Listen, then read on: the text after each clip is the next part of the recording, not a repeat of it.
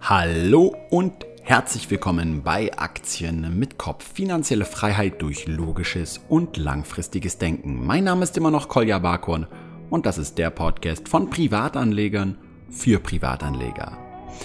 Kurz im Werbeblock ein kleiner Hinweis auf das neue Feature von Bondora, der P2P-Plattform aus Estland, wo wir im Februar auch zu Gast waren und wo wir nächstes Jahr wieder hinfliegen werden. Die haben ein neues Feature namens Go and Grow eingeführt. Das ist eine Art Tagesgeld mit wesentlich mehr Rendite, aber auch mehr Risiko.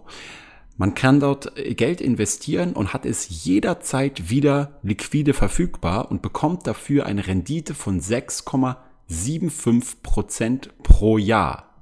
Allerdings ist diese Rendite nicht garantiert und es gibt auch einige andere Risiken dazu. Deswegen empfehle ich euch, sollte Bondora Go and Grow etwas für euch sein, euch unbedingt mein Video zu diesem Thema anzuschauen. Das findet ihr bei YouTube, wenn ihr Bondora Go and Grow Aktien mit Kopf oder irgendwas in der Richtung eingeht sofort. Und dort habe ich sowohl die Chancen als auch die Risiken mal genau analysiert und unter dem Video könnt ihr euch dann wenn es etwas für euch ist, über meinen Link anmelden. Das war's auch schon und jetzt springen wir rein zum heutigen Podcast und zwar zusammen mit Simon Betschinger. Und immer wenn es mit Simon Betschinger einen Podcast gibt, dann wird's kontrovers. Und so auch heute, denn er hat eine steile These mitgebracht, und zwar, warum Tesla die deutschen Autobauer platt macht. Und dafür hat er einige interessante Argumente, die man durchaus objektiv mal betrachten kann. Ich bin bei dieser Podcast-Episode eher neutral geblieben und verhalte mich auch hier ganz entspannt äh, wie die Schweiz im neutralen Terrain. Das heißt, ich habe hier keine Pro-Tesla-Meinung und auch keine pro-deutsche Autobauer-Meinung, sondern bin einfach hier neutral, halte mich hier raus, finde aber, dass das Gespräch richtig spannend und interessant war. Los geht's. Herzlich willkommen zurück im Aktien mit Kopf Podcast. Simon, wie geht's dir heute? Mir geht's sehr gut, Koya. Das Wetter ist vermutlich nicht ganz so gut wie bei dir auf Mallorca heute, aber insgesamt hatten wir jetzt auch schöne Tage und ich versuche jetzt auch, dass ich immer öfters meinen täglichen Sport, mein tägliches Rudern mit der Aktienanalyse verbinde. Mir gelingt es nicht, noch nicht ganz so gut, aber ich werde jeden Tag besser. Ruderst du dann auf dem Ergometer im Studio zu Hause oder richtig äh, draußen? Nee, ich, ich rudere im Keller. Ich habe da so ein äh, schönes Konzeptur-Rudergerät reingestellt und habe das eigentlich auch ganz gut. Und dann währenddessen hörst du dann Podcasts oder äh, liest irgendwas oder wie meinst du, dass du das mit der Analyse kombinierst? Ähm, nein, also wenn ich rudere, dann schalte ich komplett ab. Da möchte ich, da möchte ich nichts hören, da möchte ich einfach einfach mit meinen eigenen Gedanken beschäftigt sein und nichts weiteres, keine anderen Einflüsse. Ähm, mit dem Kombinieren meine ich eher so, man braucht auch mal die Zeit zum Nachdenken. Gell? Gerade, gerade wenn man die, die den ganzen Tag über Börsennachrichten liest, da prasseln ja so viele Informationen auf dich ein. Aber wenn du nicht drüber nachdenken kannst, kommst du auch zu keinen richtigen Schlussfolgerungen. Und das habe ich wirklich gemerkt, einfach sich diese Zeit zu nehmen, auch mal diese ganzen Informationen richtig zu verarbeiten, das bringt was. Tatsächlich, ich habe äh, lustigerweise gestern eine neue App entdeckt. Ich habe den Namen vergessen. Da äh, ist es so weit gekommen mit uns, dass äh, äh, dort einfach so ein äh, Naturschauspiel zu sehen ist, also zum Beispiel ein Regenguss oder ein Dschungel. Und da muss man immer 30 Sekunden einfach dort sitzen und äh, lauschen und nichts tun. Das ist also so eine App, wo man lernt, äh, nichts zu tun. ist in der heutigen Zeit anscheinend wichtig. Ähm, okay, dann kommen wir mal von, von dem spannenden Thema der, der, des Nichtstuns oder des Nachdenkens und mal nicht ständig mit Reizen äh, konfrontiert sein, hin in den richtigen Börsentrubel, ja, der natürlich unseren Alltag auch dann wiederum bestimmt. Und zwar um eine der ja am heißesten diskutiertesten Aktie, die es überhaupt aktuell am Markt gibt, und zwar Tesla Motors. Und, du hattest ja über Tesla schon sehr, sehr, sehr häufig im Aktienmag gesprochen. Du hast auch über Elon Musk schon häufiger geschrieben. Und jetzt hast du auch einen Artikel geschrieben über sechs Gründe, warum Tesla die deutsche Autobranche platt macht. Ist natürlich eine starke Behauptung und auf die kannst du dann gleich auch eingehen. Aber mich würde erstmal interessieren, persönlich, hast du eigentlich selber Tesla im Depot? Ja, ich bin jetzt wieder seit Anfang Juni nach dieser Hauptversammlung bin ich wieder long gegangen. Was war für mich der Trigger? Der Trigger war, dass Elon Musk angekündigt hat, in den nächsten vier Wochen schafft er es, eine dritte Produktionslinie ähm, aufzuschalten und dann werden die versprochenen Stückzahlen endlich erreicht. Und ich rechne jetzt eigentlich damit, dass in den nächsten drei Wochen eine Nachricht kommt, hey Leute, wir sind bei 5000 Stück pro Woche und dann geht die Aktie durch die Decke. Ähm, bei Tesla, ich kann vielleicht meine Geschichte mit der Aktie mal erzählen. Ich war ja das erste Mal long schon 2013. Kannst du bei mir im Master Traders Blog heute noch nachlesen. Januar 2013 habe ich das erste große Bullen-Szenario für die Tesla-Aktie aufgestellt. Da stand sie noch bei 30 US-Dollar. Dann kam ja auch mhm. diese Verzehnfachung Richtung 300 und ich habe es gesagt, okay, in den letzten zwei Jahren war ich eigentlich immer passiv. Auch im Aktienmagazin kannst du lesen, habe ich immer geschrieben, okay, super Firma, ich bin absolut überzeugt auch von dem CEO, ab die Aktie ist mir aktuell zu teuer. Diese Einschätzung, dass die Aktie zu, zu teuer sei, habe ich jetzt erst wieder vor drei Wochen dann quasi revidiert und seit drei Wochen bin ich wieder long in Tesla. Gehen wir mal darauf ein, wie man so ein Geschäftsmodell eigentlich bewerten kann bei Tesla. Also ich bin da generell immer sehr äh, verwirrt und äh, es ist einfach immer so eine komplexe Industrie, auch die Automobilindustrie.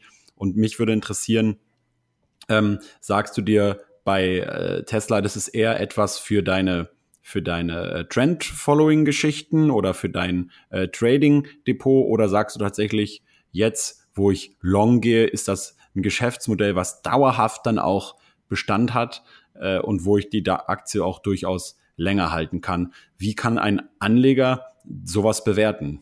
Also zunächst einmal, Tesla ist eine Spekulation, aber ich denke eine Spekulation mit sehr gutem Chance-Risiko-Verhältnis. Ein Geschäftsmodell wie Tesla bewertet man natürlich gleich wie alle anderen Geschäftsmodelle auch, wie alle anderen Aktien auch. Ähm, der faire Wert einer Aktie ist der Gegenwartswert aller zukünftigen Cashflows. Das heißt, ich überlege mir quasi ein, ein, einen Fünfjahreszeitraum und überlege mir, wo kann Tesla in fünf Jahren stehen. Das ist eine erste gute Orientierung. Wenn ich mir Firmen anschaue, dann ist für mich immer die ganz entscheidende Frage, welches Unternehmen hat das überlegene Geschäftsmodell im Sektor? Für mich ist Wirtschaft, Kapitalismus immer ein dynamischer Prozess. Es bleibt ja niemals in Ruhe, es ist niemals irgendeine, ein, ein, es ist niemals irgendein Status, der immer aufrechterhalten wird. Es entwickelt sich alles in einer riesigen Dynamik. Und es gibt ja dieses, dieses Konzept von der, von der, ähm, von, von dem kumulierten Vorteil. Das heißt, wenn du in deinem Geschäftsmodell einen kleinen Vorteil gegenüber den anderen hast, dann baut sich dieser Vorteil immer weiter und weiter aus. Und diesen Vorteil, den sehe ich bei Tesla im Bereich der Elektromobilität absolut. Ich möchte hier mal die wichtigsten Punkte aufzählen. Zunächst habe ich mir überlegt, wie sieht im Automobilsektor das überlegene Geschäftsmodell aus? Es ist aus meiner Sicht auf jeden Fall ein Online-Vertriebsmodell. Daimler, BMW verkaufen ihre Autos über Vertragshändler. Das hat oder das gibt ein Problem. Der Vertragshändler möchte mitverdienen. Wenn ich mir jetzt quasi Kolja überlege, wie kann ich den Autosektor komplett aus den Angeln heben, brauche ich zuerst natürlich ein Online-Vertriebsmodell, wo ich 100% der Verkaufserlöse für mich als Hersteller selber vereinnahmen kann. Dann habe ich gegenüber den Konkurrenten schon mal den Vorteil, Daimler muss seine Vertragshändler mitbezahlen, die wollen da, was weiß ich, 10 bis 20% vom Kuchen eines neu verkauften Autos ab. Tesla wird 100% der Verkaufserlöse für sich selber vereinnahmen können. Das ist ein ganz wichtiger Punkt. Der zweite wichtige Punkt für ein überlegtes Geschäftsmodell ist eine radikale Simplifizierung bei der Produktvielfalt. Wir haben das Beispiel ja mit Apple und Nokia noch alle im Kopf. Nokia hatte 10, 20 verschiedene Handys, kein Mensch hat durchgeblickt. Ich hatte früher sogar solche Zeitschriften wie Connect im Abo, weil ich mich einfach informieren musste, welches Modell mit welchem Buchstaben am Ende kann was. Und dann kam das iPhone. Ein Produkt, ein richtig gutes Produkt, und ich wusste und ich, ich konnte alle meine Zeitschriften kündigen, die sich mit äh, Handys beschäftigt haben. Ich musste einfach das iPhone kaufen und hatte immer ein Top-Modell. Und diese Produktsimplifizierung ist auch ein Schlüssel zum Erfolg. Tesla kann in fünf Jahren, denke ich, pro Jahr 500.000 Model 3 produzieren mit einer einheitlichen Produktionsbasis und einem Produktdesign, das komplett auf Automatisierung ausgelegt ist. Also Tesla, Tesla sagt ja selber, die haben das Model 3 von Grund auf so konzeptioniert, dass sie 70 Prozent weniger Fertigungsschritte haben als ein normales Auto. Sprich, alles ist auf Hochautomatisierung ausgelegt. Und ich fand so interessant einen, einen Artikel im Manager Magazin, die mit ein paar Vertretern der deutschen Autobranche gesprochen haben, mit Ingenieuren. Die haben sich ja ganz genau angeschaut, was Tesla da eigentlich macht. Ähm, die schätzen, dass Tesla bei jedem Model 3 einen Kostenvorteil haben kann zwischen 5.000 bis 10.000 Euro in der Produktion. Und jetzt haben wir im Endeffekt folgende Dominanzsituation, auf die es hinausläuft im Bereich Elektromobilität. Tesla hat Vertriebsvorteile. Reiner Online-Vertrieb, Vertragshändler müssen nicht mitbezahlt werden. Tesla hat Produktionsvorteile. Ein ganz einfaches Modell, 70 Prozent weniger Fertigungsschritte, komplette Automatisierung. Warum da die deutschen Autobauer nicht mithalten können, können wir äh, nachher noch ausführlich besprechen. Erstmal die Dinge, die für Tesla sprechen. Und dann kommen noch andere Vorteile von Tesla hinzu. Und meine These ist wirklich, es läuft auf ein Dominanzszenario hinaus. Ich glaube, wer zuerst eine Million Elektroautos pro Jahr produziert und auch die dazugehörige Batterieproduktion kontrolliert, hat uneinholbare Kostenvorteile. Und ich glaube, dass diese Firma jetzt im, in der Aufbauphase der Elektromobilität Tesla sein wird. Tesla wird es als erste Firma schaffen, eine Million Elektroautos zu produzieren. Tesla wird, diese wird die gesamte Wertschöpfungskette kontrollieren der Batterieproduktion und dann hat Tesla uneinholbare Kostenvorteile. Und jetzt eine Modellrechnung. Ich habe ja in Tesla investiert. Ich sage, das Chance-Risiko-Verhältnis, es ist eine spekulative Aktie, aber ich halte das Chance-Risiko-Verhältnis für exzellent. Wie ist meine Szenariorechnung? Jetzt in diesem Jahr wird die Model 3 Produktion auf, sagen wir, 5000 Stück pro Woche ausgeweitet. Der nächste Ausweitungsschritt ist dann 10.000 Autos pro Woche. Und das heißt, Tesla wird dann im Jahr 500.000 Model 3 herstellen. Wenn wir jetzt die ganzen Kosten vor, wenn ich die, jetzt mal die ganzen Kostenvorteile aufsummiere, sprich Manager Magazin rechnet mit 5.000 bis 10.000 Euro. Tesla braucht keine Vertriebsausgaben. Den Vertrieb macht Elon Musk. Tesla muss keine Vertragshändler. richtig, richtig.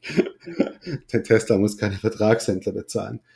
Dann glaube ich, dass ich in fünf Jahren das uns in einem Zustand befinden können, wo Tesla mit jedem Model 3, wenn alle Extras drin sind, 10.000 Euro Gewinn macht. Und jetzt rechne mal 500.000 Model 3 mal 10.000 müsste 5 Milliarden geben. Das heißt, sie haben allein, wenn diese Produktion, Produktionslinie richtig angelaufen ist, haben die ein, eine gigantische Gewinnmaschine, die hier anlaufen kann. Und, und das Ganze setzt sich ja quasi in allen Klassen fort.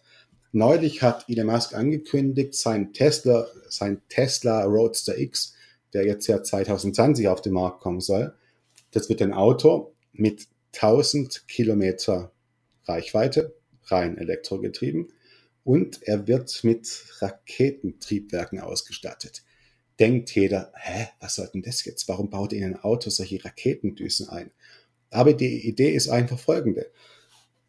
Diese Raketen, äh, diese luftdruckgetriebenen Raketendüsen helfen einmal das Auto schnell zu beschleunigen. Die Beschleunigung von 0 auf 100 soll 2,1 Sekunden betragen. Und dann, wenn du drohst, aus der Kurve zu fliegen, können dich die Raketendüsen stabilisieren. Also du rutschst quasi aus der Kurve raus und die Raketendüsen drücken dich wieder rein. Und jetzt sage ich dir eins, Kolja. Die ganzen deutschen Ingenieure bei Daimler Bosch, die lachen jetzt noch. Die sagen, eine Spielerei, die braucht kein Mensch. Aber ich sage halt, nein, das ist keine Spielerei. Weil jeder Reiche auf diesem Planeten, von China über Saudi-Arabien, über USA, die werden dieses Auto cool finden. Und wenn dann die Entscheidung ansteht, ob die sich einen Ferrari kaufen oder das Spitzenmodell von Porsche, ist es viel, viel cooler, den Tesla Roadster X mit Raketendüsen zu haben, der eine Beschleunigung hat und eine Kurvenstabilisierung, wo kein anderer mehr mithalten kann. Also diese ganzen Features, die wir vielleicht aktuell als Spielerei wahrnehmen, geben Tesla einen riesigen Vorteil im Vertrieb. Und bei, und bei einem Auto wie dem Tesla Roadster X, da kann Tesla, ich, ich denke, je nachdem, welches Ausstattungsvariante du wählst, kannst du für das Auto bestimmt eine halbe Million äh, ausgeben. Und da kann Tesla richtig, richtig gut verdienen. Also Tesla hat genau, das sind ja auch noch alles Sachen, die im Geschäftsmodell dann, dann ähm, noch dazu. Ähm, auf jeden Fall, du siehst, es gibt viele Szenarien, die darauf hindeuten, dass Tesla ab 2021 eine richtige Geldmaschine wird. Und darauf setze ich, darauf spekuliere ich. Du hast ja, was wir jetzt hier noch gar nicht besprochen haben, sind die ganzen, ähm, sind diese ganzen Optionen, die das Geschäftsmodell ja noch in der Weiterentwicklung hat. Äh, Stichwort autonomes Fahren, Stichwort Software-Updates, die du dazu kaufen kannst. Stichwort, wenn dein Auto autonom fahren kann, dass du deinen Tesla quasi zur Arbeit schicken kannst. Du kannst dein, dein Auto, äh, während du bei der Arbeit bist, kannst du freigeben für Carsharing-Dienste. Auch das plante Elon Musk als eigenen Service. Das heißt, du gehst zur Arbeit, sagst am Tesla, hey, geh mal arbeiten, dein Auto fährt in Gegend rum und fungiert quasi als Taxi. Solche Spielereien, die erst in fünf bis zehn Jahren kommen werden, aber auch da sollte bei der Bewertung des Geschäftsmodells eine Rolle spielen. Warum gibt es so viele Leute, die das aber so anders sehen? Also äh, man liest immer wieder, Tesla ist die am meisten geschortete Aktie am Markt und es gibt so viele Berichte über Tesla, ähm, die halt eher auch die ganzen Probleme äh, beinhalten. Liegt es einfach nur daran, dass ähm, Elon Musk ähnlich wie, wie Donald Trump einfach in der heutigen Medienwelt ein ein unfassbarer Aufmerksamkeitsgenerator ist. Äh, also wenn ich halt Elon Musk im Titel habe und irgendwas mit einem brennenden Tesla, dann ist mir die Aufmerksamkeit sicher.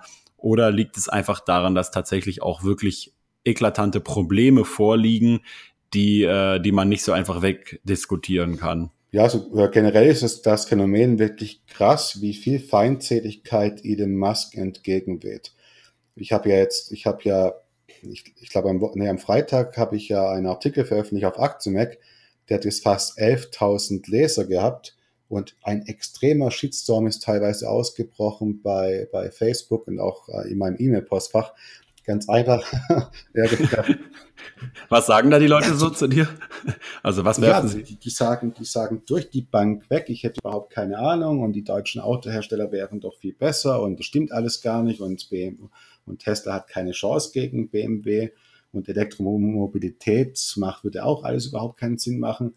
Also die, die komplette Bandbreite an nicht durchdachten Argumenten.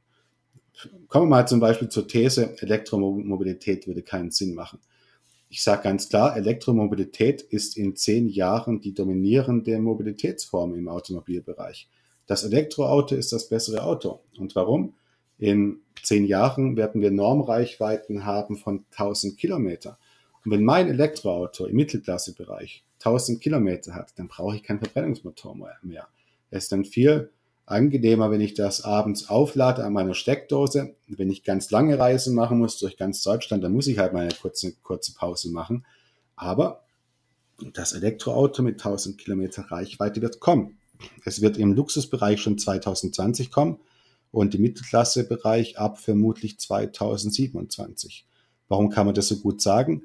Weil die Batterietechnologie, die oder die, die Energiedichte in den Akkus, die wächst relativ genau 10% pro Jahr aktuell. So sieht im Bereich der Batterietechnologie der Fortschritt aus. Und dann hat der Verbrennungsmotor, ist aus meiner Sicht wirklich Geschichte. Es ist eine ganz große Umwälzung, die stattfindet. Die Ölbranche, die jetzt seit 100 Jahren auch die gesamte Wirtschaft dominiert hat, wird dann nach und nach zurückgedrängt und wir bekommen in den nächsten 20, 30 Jahren eine komplett andere Energiewirtschaft. Vielleicht ähnlich als wir, vielleicht ähnlich wie der Wechsel von der Energieerzeugung über, über Dampfkraft, wo jede große Fabrik ein eigenes Dampfkraftwerk hatte, dann zur Elektro, zur Elektrizität und Ölindustrie. Und jetzt denke ich, wird die Ölindustrie in den nächsten 30 bis 40 Jahren wieder sehr stark rückläufig sein. Ähm, genau, aber ich glaube, die, deine Kernfrage war ja, warum das so viele Leute anders sehen mit, mit, mit Tesla. Ich denke, wenn immer wenn es darum geht, dass man eine statische Betrachtung verlässt und in eine dynamische Betrachtung wechselt, wo es kleine Vorteile gibt und diese kleinen Vorteile immer größer werden. Da haben einfach viele Leute Schwierigkeiten damit. Der Shitstorm erinnert mich eins zu eins an den Shitstorm, den ich 2012 bei Amazon gehabt habe. Amazon kann heute bei YouTube noch jeder nachgucken, hatte ich mal ein Video gedreht. Ähm, wenn ich in eine Aktie investieren müsste, auf Sicht von zehn Jahren, dann wäre das Amazon. Und damals stand Amazon bei 200 US-Dollar, die hatten gerade eine schöne Gewinnverfehlung rausgebracht. Und ich habe gesagt, hey Leute, Amazon ist das Investment schlechthin. Und warum? Was war damals meine Argumentation? Weil Amazon ein Geschäftsmodell hat, wo es da, äh, das darauf ausgelegt ist, dass sie den, dass sie den, den, den klassischen Paketdienst kombinieren mit digitalen Inhalten. Und das lief auch auf dieses Dominanzszenario hinaus, das jetzt da ist. Amazon bietet dir eine Prime-Mitgliedschaft an, schenkt dir digitale Inhalte, Filme dazu und dann bestellst du in Zukunft eigentlich alles über Amazon, weil du da eh schon Kunde bist und weil du nebenher noch deine ganzen Filme angucken kannst. Und so ein Dominanzszenario wie jetzt vor fünf Jahren bei Amazon sehe ich heute auch bei Tesla. Die werden jetzt noch zwei bis drei Jahre brauchen, ihre komplett automatisierte Massenproduktion aufzubauen. Und dann heißt es aber gute Nacht für alle anderen. Und du glaubst, dass dieser Zeitraum aber nicht ausreicht, um, sagen wir jetzt mal, äh, äh, also VW habe ich gerade gelesen, auch im Manager-Magazin, hat jetzt über die Tochter Scania auch in einen Batterieproduktionsstandort äh, in Schweden investiert. Allerdings waren es irgendwie nur 10 Millionen Euro oder so. Also es war jetzt keine und gilt auch nur für dann Batterien, glaube ich, für äh, Lastwagen, LKWs aber du glaubst, dass die Investitionen jetzt zum Beispiel von deutschen Autobauern ähm, nicht ausreichen werden in den nächsten äh, mittelfristigen Zeiträumen, um eben zum Beispiel der Erste zu sein, der, der eine Million äh, Kraftfahrzeuge genau, also herstellt. Sprechen wir am besten mal über die deutsche Autobranche, wo deren Probleme ja gerade liegen. Ähm, Im Endeffekt, ich glaube, das ist wirklich, was wir in der deutschen Autobranche gesehen haben, ist das perfekte äh, Beispiel für komplettes Managementversagen auf der ganzen Linie in den letzten 30 Jahren. Das erste Problem war, oder das erste Problem ist, die haben ja ihre Fertigungstechnologien komplett außer Haus gegeben. Wenn Audi heute eine neue Fabrik baut, da ist ja Audi gar nicht mehr beteiligt. Die Fabrik wird geplant mit Softwarelösungen von Siemens, die wird durchgeführt von irgendwelchen Zulieferern, die sich auf den Fabrikbau spezialisiert haben. Dann kommen die Roboter von KUKA, von Fanuc und von anderen. Dann kommen die Produktionsstraßen von Dürr. Also die Autohersteller haben ihre komplette Produktionstechnologie wirklich außer Haus gegeben. Die haben da nichts mehr zu melden. Ähm, dann haben die deutschen Autohersteller die Technologieführerschaft im Bereich Motorentechnologie, im Bereich Antriebsstränge. Aber diese Technologieführerschaft ist beim Wechsel vom Verbrennungsmotor aufs, auf den Elektromotor einfach vorbei. Da haben die Deutschen keine Technologieführerschaft mehr. Überhaupt nicht. Ähm, der Wertschöpfungsanteil beim Elektroauto fällt zu etwa 40 Prozent ähm, auf die Batterie. Und jetzt äh, und jetzt stehen wir vor folgender Situation, und das ist im Endeffekt auch schon eine Tatsache. Alle deutschen Automobilhersteller haben sich entschieden, die Batterien fremd zu beziehen. Das heißt, sie müssen die einkaufen. Die kaufen die in Asien ein. Die sechs größten Batteriehersteller sind ähm, Samsung SDI, von LG Electronics die Tochter, LG Chem, BYD, Panasonic ist ganz groß im Geschäft. In China die relativ neue Firma Kettle. Das sind die großen Batteriehersteller. Und an die müssen die Deutschen sich wenden, wenn sie ihre Batterien einkaufen wollen. Jetzt muss man sich hier aber darüber im Klaren sein, es ist kein freier Marktplatz, auf dem man sich bedienen kann und dann hat man die Batterien. Daimler musste jetzt ja schon die ersten Elektroautos zeitlich zurückschieben, wann die kommen, weil sie eben Engpässe haben in der äh, äh beim Bezug von diesen Batterien. Das Batteriegeschäft läuft so. Du machst mit der Batteriefirma einen Liefervertrag und sagst, okay, ich möchte im Jahr 2020 möchte ich Batterien für 500.000 Elektroautos. Aber das machen die Deutschen nicht. Sie kennen die Nachfragefunktion nicht, sie haben Angst, sie sind risikoscheu. Die sagen vielleicht, wir bestellen im Jahr 2020 Elektro, äh, die, die Batterien für etwa 30.000, etwa 40.000 Euros. Das heißt, wir haben so ein bisschen das, das Henne-Ei-Problem. Ähm, die Deutschen können hier jetzt nicht, die wollen nicht ins Risiko gehen. Das heißt, die bestellen nicht die Batterien für eine Million Elektrofahrzeuge, weil sie Angst davor haben, weil es ihr eigenes Geschäftsmodell torpedieren würde. Und darum werden sie mit einer Knappheit zu kämpfen haben. Nehmen wir an, 2002, im Jahr 2020 geht die Nachfrage nach Elektroautos durch die Decke, weil auch die Reichweiten jetzt endlich eine, ein akzeptables Niveau haben. Dann können die Deutschen, die abhängig sind von den Asiaten, ihre Produktion gar nicht so weit ausweiten. Ganz einfach, weil das ein bis zwei Jahre braucht, bis die Angebotskapazitäten bereitgestellt sind. Und hier hat Elon Musk ein komplett anderes Vorgehen. Er sagt, hey, er verkauft im Jahr 2020 seine halbe Million Autos oder fast eine Million Autos und er produziert die Batterien dafür. Er zieht das einfach durch, guckt nicht nach links, guckt nicht nach rechts und damit wird er gewinnen. Und die Deutschen, die werden in den Stückzahlen da einfach nicht mithalten können. Und dann kommt wieder der, und dann kommt wieder diese Frage nach der, ähm, nach der Profitabilität. Wenn 40 Prozent der Wertschöpfung eines Autos im Bereich der Batterien liegt. Und wir sehen dann bei einer Samsung SDI, bei einer Panasonic, werden wir dann Gewinnmargen im Batteriebereich von 20 Prozent sehen. Wer verdient das Geld dann? Nicht Daimler. Daimler kauft die teuer ein, die, hohe, die hohen Gewinnmargen liegen dann in Asien. Und das ist leider die Situation, mit der die deutsche Autobranche gerade konfrontiert ist. Das heißt, wenn ich das zusammenfasse, ähm, würde man ja erstmal sagen, okay, Daimler, die machen es eigentlich richtig, weil die warten, äh, bis die Nachfrage da ist. Und wenn jetzt in Deutschland und in Europa und auch in anderen Ländern viele Leute noch die Elektroautos nicht nachfragen, warum sollen wir dann großartig äh, produzieren und investieren? Und du sagst, na, das ist zu kurz gedacht, äh, weil äh, sobald diese Nachfrage halt aufgrund von höheren Reichweiten, von äh, geringeren Kosten für ein Auto da ist, ist es zu spät, um dann äh, noch den Zug äh, zu bekommen. Denn dann wird sozusagen Tesla schon äh, zu weit vorne sein. Genau, ich glaube, die können einfach gegen, die können, die können gegen Tesla im Preis nicht mehr konkurrieren. Ja, also ich muss auch tatsächlich sagen, ähm, ich habe mir den Tesla X, der steht bei uns immer an der Schule, wo ich meinen Sohn abhole, direkt neben uns im Schattenparkplatz und da sieht mein Renault jetzt äh, nicht so sexy aus daneben. mein Renault Scenic. Und ich habe ja schon öfter nachgedacht über so einen Tesla X, aber die günstigste Version kostet mich halt neu immer noch äh, 90.000 Euro. Und wenn ich mir dann überlege, dass ich mir davon lieber äh, 100 Alphabet-Aktien oder irgendwas anderes kaufen kann, dann ist mir das einfach zu teuer aktuell, um so viel Geld in ein Auto zu stecken. Und wenn dann, aber wir waren ja jetzt in San Francisco, da fahren schon massig Tesla Model 3s auf der Straße herum. Sollte es das Auto für, für 30 oder 40.000 Euro geben, dann ist es natürlich ein ganz anderes Ballgame, wie die Amis sagen. Also das könnte dann tatsächlich in Kombination äh, mit diesem Verkaufsgenie von Musk interessant werden.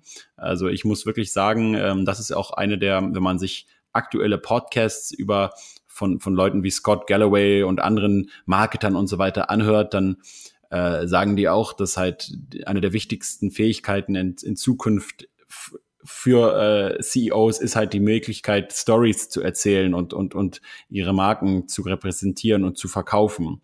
Allein, dass, dass, äh, dass Elon Musk sagt, ich äh, setze da nicht einen, einen Metallblock äh, in meine Rakete rein, sondern den Tesla, was ja ein, ein gigantischer Marketingerfolg dann ist. Weltweit schauen dann die Leute, äh, wie da ein Tesla durchs All fliegt. Ist natürlich einfach eine geniale Idee, auf die irgendwie sonst keiner gekommen ist bisher. Na gut, haben auch nicht so viele eine Raketenfirma. Aber äh, für mich weiterhin natürlich äh, ein heißes Eisen insgesamt. Aber ich, ich finde deine Argumente sehr schlüssig und interessant. Ähm, siehst du denn jetzt in diesem Geschäftsmodell Tesla äh, keine wirklich existenziellen Risiken, die, also was ist, wenn, wenn diese, wenn, wenn diese Produktionsprobleme anhaltend sind? Jetzt kam ja kürzlich die Meldungen, dass dass es irgendwie einen Saboteur gegeben hat in der in, bei Tesla. Ähm, siehst du es denn äh, überhaupt nicht als existenzielles Risiko, dass das Tesla auf irgendeine Art und Weise gegen die Wand fährt? Das einzige Risiko, das Tesla hat, ist, dass Elon Musk als CEO stirbt, was weiß ich, gemeutert wird. Aber mit Elon Musk, denke ich, kann da eigentlich nichts schiefgehen. Der Mann, der kommt an Geld. Es ist ja, im Endeffekt, wofür gibt es die Kapitalmärkte? Es gibt die Kapitalmärkte da dafür, um eine komplett neue Produktion aufzubauen. Tesla bekommt das Geld über die Kapitalmärkte. Er investiert jetzt das Geld sehr klug. Und darum, die deutsche Presse streibt ja immer so gerne, Tesla würde Geld verbrennen. Hey, die, die äh, verbrennen kein Geld. Die investieren ihr Geld in die Produktionstechnologie der Zukunft, in die komplett automatisierte Produktion. Musk spricht ja auch so schön von der Maschine, die die Maschine baut. Das ist sein Ziel. Er sieht eine Fabrikeinheit als eine Maschine und aus dieser Fabrikeinheit kommen die Autos, sprich andere Maschinen heraus. Und daran arbeitet er und der zieht das durch. Er zieht das genauso durch, wie er jetzt, ähm, wie er mit SpaceX jetzt die führende Raketentechnologie hat. Selbst die Bundeswehr jetzt lässt jetzt ihre eigenen Satelliten von SpaceX ins Weltall schießen. Er hat da auch innerhalb von zehn Jahren quasi die globale Raketenindustrie platt gemacht. Und ich denke, ein Mann, der da schafft, der mit SpaceX in zehn Jahren die besten Raketen bauen kann, gegen die kein an, gegen die, gegen die die Russen keine Chancen haben, die Europäer keine Chancen haben. Und selbst die NASA gibt jetzt ihre, die Aufträge für Transportflüge an Tesla. Ein Mann, der da schafft, der wird auch schaffen, die Maschine zu bauen, die die Maschine baut. Und darauf setze ich. Und darum sehe ich ein, ein Kapital, ein Finanzierungsrisiko sehe ich überhaupt nicht. Jetzt nehmen wir an, es kommt noch eine Kapitalerhöhung, was ich glaube. Diese Kapitalerhöhung wird dann die letzte sein. Er braucht jetzt vielleicht noch einmal zwei Milliarden Dollar und dann ist er durch. Ab 2019 schreibt Tesla schwarze Zahlen. Ab 2020 gehe ich davon aus, dass wir beim Gewinn je Aktie schon Richtung 10 US-Dollar sein werden. Und ab 2021 dürfte ein Gewinn hier Tesla-Aktie von 20 US-Dollar schon möglich sein. Ähm, und darum glaube ich, er braucht noch einmal Geld, dass er das Geld bekommt. Das Risiko, dass er das Geld nicht bekommen sollte, das Risiko würde ich mit Null beziffern. Und dann ist mein einziges Risiko, das ich in der Tesla-Aktie sehe, wirklich die, dass Elon Musk vielleicht irgendwann einen Unfall hat, nicht mehr da ist aber ob die Produktion jetzt drei Monate früher oder später fertig wird, ist für mich jetzt eigentlich ja. nebensächlich. Das ist dann das Thema Depth of Management. Kommt bald ein Video von Phil Fischer, was er in seinem Buch beschrieben hat. Also, äh, da, wo er sagt, äh, dass äh, der Best, also wenn alles vom CEO abhängig ist, dann ist natürlich äh, hohes Risiko und äh, wichtig ist, dass äh, zentrale und wichtige Aufgaben eben auch delegiert werden können. Aber tatsächlich, ja, dieses Risiko ist natürlich immer da, auch bei vielen anderen großen Unternehmen, sei es jetzt Amazon oder Netflix und so. Ne, da ist ja auch vieles von, oder Facebook natürlich auch ganz klar zu nennen. Also ich habe mir die Hauptversammlung von Facebook gerade angehört als Audio und da ist es ja so, dass äh, viele, viele Dinge, die von einzelnen Aktionären gefordert wurden, äh, einfach von dem Zuckerberg abgelehnt wurden, weil er einfach die Stimmrechte hat. Mhm. Ja, und so kann er unternehmerisch das Unternehmen weiter so führen, genau wie es Bezos bei Amazon macht, genau wie es größtenteils die, die Google äh, äh, CEOs machen. Also die kontrollieren ja im Endeffekt Alphabet und äh, sind ja jeweils CEO und Präsident und haben über ihre Stimmrechte einfach immer die Möglichkeit, andere zu überstimmen. Und äh, das ist einerseits natürlich ein ganz großer, großer Vorteil, wenn man sich die Facebook-Hauptversammlung mal anhört und was dort zum Teil gefordert wird, ähm, dann weiß man eigentlich, dass es eigentlich sehr gut ist, dass Zuckerberg die überstimmt mit zusammen mit Peter Thiel und wer da noch so drin ist. Andererseits ist natürlich auch, genau wie du sagst, dieser schwarze Schwan ähm, vorhanden, was natürlich auch immer bedeutet, dass man natürlich nie sein gesamtes Kapital oder so viel in eine Aktie investieren sollte, dass man halt existenziell davon dann bedroht wird. Ähm, was mich aber noch interessieren würde, ähm, äh, ist es, wie ist es eigentlich bei der Deutschen Post? Hast du die, die mal angeschaut? Die habe ich neulich einen Artikel gelesen, die haben irgendwie extrem erfolgreich ihre, ihre Elektro- äh, Mobilautos äh, für die eigenen für den eigenen Bedarf äh, am Laufen und jetzt gibt es so eine hohe Nachfrage nach den äh, Postautos, äh, die ja auch rein Elektroautos sind, äh, von Bäckern, von Handwerkern und so, dass sie jetzt auch einen neuen Produktionsstandort aufgemacht haben, um anzufangen, externe Nachfrage zu bedienen. Hast du dir die mal angeschaut? Ja, klar, die habe ich mir angeschaut. Ähm, bei der Deutschen Post, bei deren Elektro-Scooter, ähm, ähm, nee, wie heißen die mhm. Lieferwagen? Äh, äh, ich glaube schon Elektroscooter irgendwie so. Ja. Nee, du, das wird denen um die Ohren fliegen. Das ist so, das okay. ist so ein, ich stehe gerne in der Presseprojekt von dem CEO, ähm, mhm. wo ich denke, die Deutsche Post, die wird keine Chance haben gegen die deutschen Autobauer, die diese Segmente jetzt hier auch angehen. Es macht ein bisschen Spaß, wenn man jetzt ein bisschen in der Presse ist, wenn man sagen kann, hey, ich mache jetzt was richtig Innovatives, ich baue mit der Deutschen Post, schraube ich so ein paar Elektroscooter zusammen. Ich sehe bei der Deutschen Post weder die Managementfähigkeiten noch die Kernkompetenzen noch das Kapital, okay. das sie da reinstecken können, um damit in irgendeiner Weise erfolgreich zu sein. In spätestens zwei Jahren fliegt es denen um die Ohren und die Aktionäre werden einen sehr großen Schaden. Okay, steile These. Also es scheint ja aber zumindest für die ja gut zu funktionieren. Aber sehen wir weiter. Nee, noch nicht. Noch nicht. Also die verbrennen wirklich Geld damit. Geld. Die buttern da jetzt extrem viel Geld rein. Die Deutsche Postaktie fängt auch schon an zu, äh, an zu fallen. Ähm, es, ist, es ist immer die Frage beim Unternehmertum, Kolja, mit viel Geld kann jeder alles möglich machen. Mit wenig Geld, ja, mit, du, mit viel Geld kannst du alles machen. Wenn ich jetzt fünf Milliarden nehme und ich baue mir ein paar Elektroautos, dann schaffe ich es. Mit, mit Geld laufen die Dinge alleine. Aber mit wenig Geld viel Dinge möglich zu machen, können ganz wenige. Und bei der Deutschen Post, es geht eher in die Richtung, ich nehme viel Geld, mache eine Sache, die sich toll anhört, aber am Ende fliegt es mir, ähm, was die Profitabilität von dem Ganzen angeht, wirklich komplett um die Ohren. Okay, und was ist mit den ganzen, oder was heißt den ganzen, was ist mit so chinesischen äh, Automobilherstellern wie BYD und so, über die auch viele reden?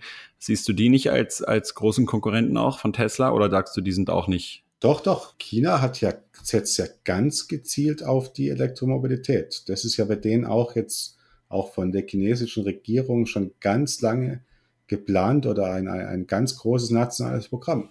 Und da würde ich sagen, die Chinesen, da sind Tesla-Konkurrenten. Weil die können jetzt die, die Geschäftsmodelle genauso radikal denken, wie es Tesla auch tut. Und diese neue größte Batteriehersteller auf der Welt, diese, diese Kettle, ich glaube, der richtige Name ist Contemporary Amperex Technology, die jetzt ja auch an die Börse gegangen sind. Das ist ja quasi alles ein Masterplan. Die bauen sich da drüben die Produktionskapazitäten für äh, Lithium-Ionen-Akkus äh, ganz gezielt auf. Die bauen auch ihre Elektro- äh, oder ihre Produktionsstraßen für Elektromobilität ganz gezielt auf.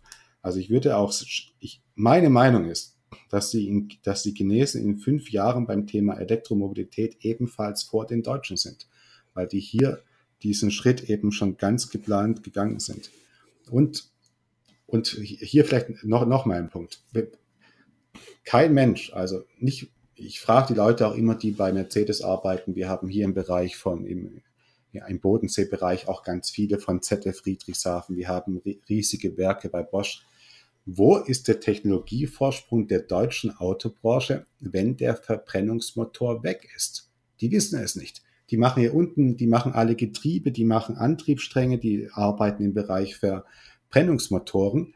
Aber wo hat die deutsche Autoindustrie sonst noch einen Wettbewerbsvorsprung? Sie haben keinen. Das Interieur kommt von Zulieferern. Ähm, die, eine chinesische Firma möchte sich jetzt ja Krammer einverleiben. Krammer, die bauen die ganzen Sitze, die, die Ledersitze und ja, alles im Sitzbereich, im Interieurbereich gibt es Zulieferer. Das Wissen darum steckt nicht bei den Deutschen. Und darum ja, genau, deine Frage war, ob ich die, ob, ob, ob die chinesischen Firmen da, ob mhm. ich das, ob die eine große Rolle mitspielen werden. Ja, auf jeden Fall. Okay, super, danke. Ähm, viele interessante und konkrete Thesen, das liebe ich bei dir. Du bleibst nicht schwammig, sondern du sagst, was du denkst und äh, daran kann man es dann auch später äh, überprüfen und, und messen. Und von daher, ja, vielen Dank für die Einschätzungen. Äh, war ja ein, eine Long, äh, ein Long Pitch für Tesla, kann man sagen. Ähm, dabei mhm. füge ich natürlich am Ende hinten an, dass äh, jeder Investor sich eigene Gedanken machen sollte dazu, eigene Recherchen anstellen sollte und halt nicht äh, anhand eines Podcasts äh, alleine seine Kauf- oder Verkaufsentscheidung treffen sollte. ich denke mal auch, äh, viel äh, ist ja immer auch allgemein, sieht man das äh, beim Kampf gegen Uber zum Beispiel, ähm, was ja eigentlich komplett pervers ist in meinen Augen. Also da wird dann halt berichtet über irgendwelche Arbeitsbedingungen und so, äh, wohingegen hier auf Mallorca, Simon, ist es so, auch in ganz Spanien, dass 40 Prozent der Autounfälle gehen auf Alkoholeinfluss zurück. Hier sind, ich hatte gerade eine Polin, ein 15-jähriges Mädchen überfahren vor zwei Nächten, äh, direkt bei uns in der Gegend. Die hatte 2,5 Promille Alkohol im Blut und das passiert hier ständig. Und da sind dann halt solche Geschäftsmodelle wie autonomes Fahren, aber auch eben Uber natürlich äh, so im Vorteil, weil eben dadurch die Leute nicht mehr so den Anreiz haben, auch selbst noch nachts, wenn sie besoffen sind, zu fahren, weil sie einfach, wenn sie sich einen günstigen Uber holen können, ähm, äh, das, das Ganze äh, ja, äh, vermeiden können. Aber da habe ich auch das Gefühl, dass, wenn man halt gegen große Branchen antritt, dass natürlich dort dann auch viele Leute was zu verlieren haben, sei es jetzt Aktionäre oder seien es natürlich die Unternehmen selbst oder auch ganze Staaten. Ich meine, überleg mal, was mit Deutschland wäre, wenn äh, die Automobilbranche ist, glaube ich, die wichtigste Branche für Deutschland. Ähm, wenn, wenn die natürlich äh, bedroht ist, dann äh, gibt es natürlich eine Menge Leute, die, die dagegen vorgehen wollen. Aber äh, ja, ich bin auf jeden Fall gespannt, ja. wie das Ganze weitergehen wird und verfolgt das äh, so von der Seitenlinie aus. und, Koja, und Koja, äh, wenn noch für eine Antwort, wenn ich noch für eine Antwort Zeit habe, ja, genau, also da waren jetzt auch ganz viele jetzt wieder, wieder Dinge dabei, die, die man ja auch mal äh, ansprechen kann. Zum Beispiel gibt's hier, in, was Lobbyarbeit von etablierten Konzernen betrifft, du musst mal darauf achten, der Zeitung, es gibt ja alle drei Monate solche Schlagzeilen, die Grippeimpfstoffe sind knapp und gehen aus. Apotheken haben kein Aspirin mehr, riesige Nachfrage nach Aspirin. Wirklich, war wirklich so vor drei Monaten. Aspirinknappheit. Solche Sachen, die werden alles, alle von den Lobbys äh, lanciert, von den Presseabteilungen. Das sind Stories, die werden den Zeitungen passend vorbereitet und die greifen das halt immer auf. Also jedes Jahr sind die, äh, sind die Grippeimpfstoffe knapp und so weiter. Die reale Knappheit ist niemals da, aber sie wird halt von der Presse so äh, lanciert. Ähm, dann hast du auch noch das Thema angesprochen, autonom, autonomes Fahren und Uber. Und ja, ich würde sagen, das ist auch der, das ist der ganz große Gamechanger in der Autobranche. Autonomes Fahren. Wer das erste Auto auf die Beine stellen wird, das alleine fährt, der hat einen riesigen Vorteil gegenüber allen anderen. Und wenn man sich jetzt die Frage stellt, woher wird dieser Entwicklungsschritt wohl kommen? Eher aus den USA. In den USA hat ja General Motors, wurde hier in Deutschland auch überhaupt nicht von der Presse aufgegriffen, für 2019 bereits das erste Roboter-Taxi angekündigt. Nochmal zum Mitschreiben, im Jahr 2019 bringt General Motors nach jetziger Planung das erste kommerziell kaufbare Roboter-Taxi auf den Markt.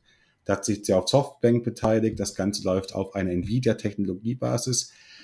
Und wenn ich mir jetzt die Frage stelle, wer wird das autonom fahrende Autos zuerst haben? Diese ganze Entrepreneur- und Technologieszene in den USA oder die deutschen Autohersteller?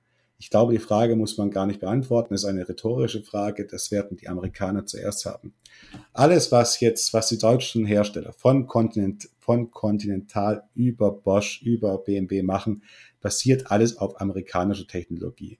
Die kaufen sich bei Intel Mobileye oder bei Nvidia die Chipsätze ein, inzwischen auch die softwaretechnischen Frameworks. Die Technologie für autonomes Fahren liegt in den USA und das ist auch ein weiterer Grund, warum ich der deutschen Autobranche nichts mehr zutraue, weil der große Gamechanger in den USA gebaut wird. Zum Abschluss noch äh, die letzte Frage, aber die, die Google-Tochter Waymo, ähm, die hat 20.000 ähm, Jaguar-Autos gekauft um die umzurüsten in, in äh, Robotaxis, also auch selbstfahrende äh, Elektro-Taxis. Jetzt ist nur die Frage, warum, warum haben sie nicht 20.000 Teslas gekauft? Tesla Model X, warum haben sie die Jaguars gekauft? Ja, also scheint ja schon so zu sein, dass, also wenn, warum müssen sie einen Jaguar umrüsten als Elektroauto und nehmen nicht einen Tesla? Ist ja auch eine spannende Frage. Ja, du, weil die Produktion bei Tesla ausverkauft ist. Okay. Es gibt keine Tesla. Kann natürlich auch sein, dass sie auf 20.000 auf einmal nicht so kriegen, ja. Ja, und es macht durchaus Sinn, den Verbrennungsmotor noch zu kombinieren mit den neuen Technologien rund um, um autonomes Fahren. Macht ja absolut noch Sinn. Okay. Ja, da bin ich mal gespannt, äh, wie das Ganze weiter verfolgt wird. Äh, auch dieser Podcast wird äh, bestimmt ziemlich intensiv diskutiert werden.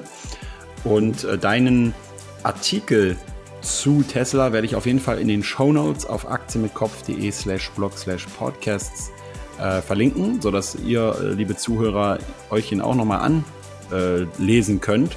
Und ja, könntest du mir vielleicht auch nochmal das Video schicken zu Amazon? Das würde ich gerne, gerne sehen. Äh, das war ich, ich gleich. Vor allem, äh, ich hoffe, ich hoffe, du hast da die Kommentare aktiviert gehabt. Und äh, ähm, ich, ich, ich, ich, ich glaube schon, ja. Aber weißt du, es war ja bei mir, es war ja bei mir alles deutlich kleiner als bei, als bei dir jetzt. Es haben, glaube ich, 4.000, 5.000 Leute angeguckt, mir waren das gar nicht. Okay. Alles klar, Simon. Dann vielen, vielen Dank für das spannende Gespräch und bis zum nächsten Mal. Bis zum nächsten Mal, Kolja. Ciao.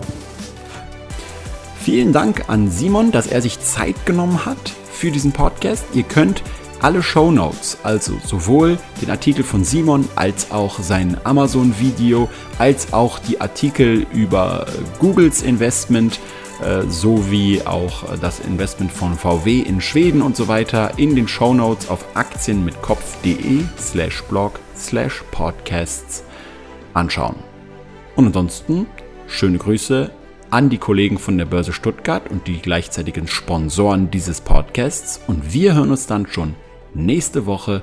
Rationale Grüße. Ciao, ciao.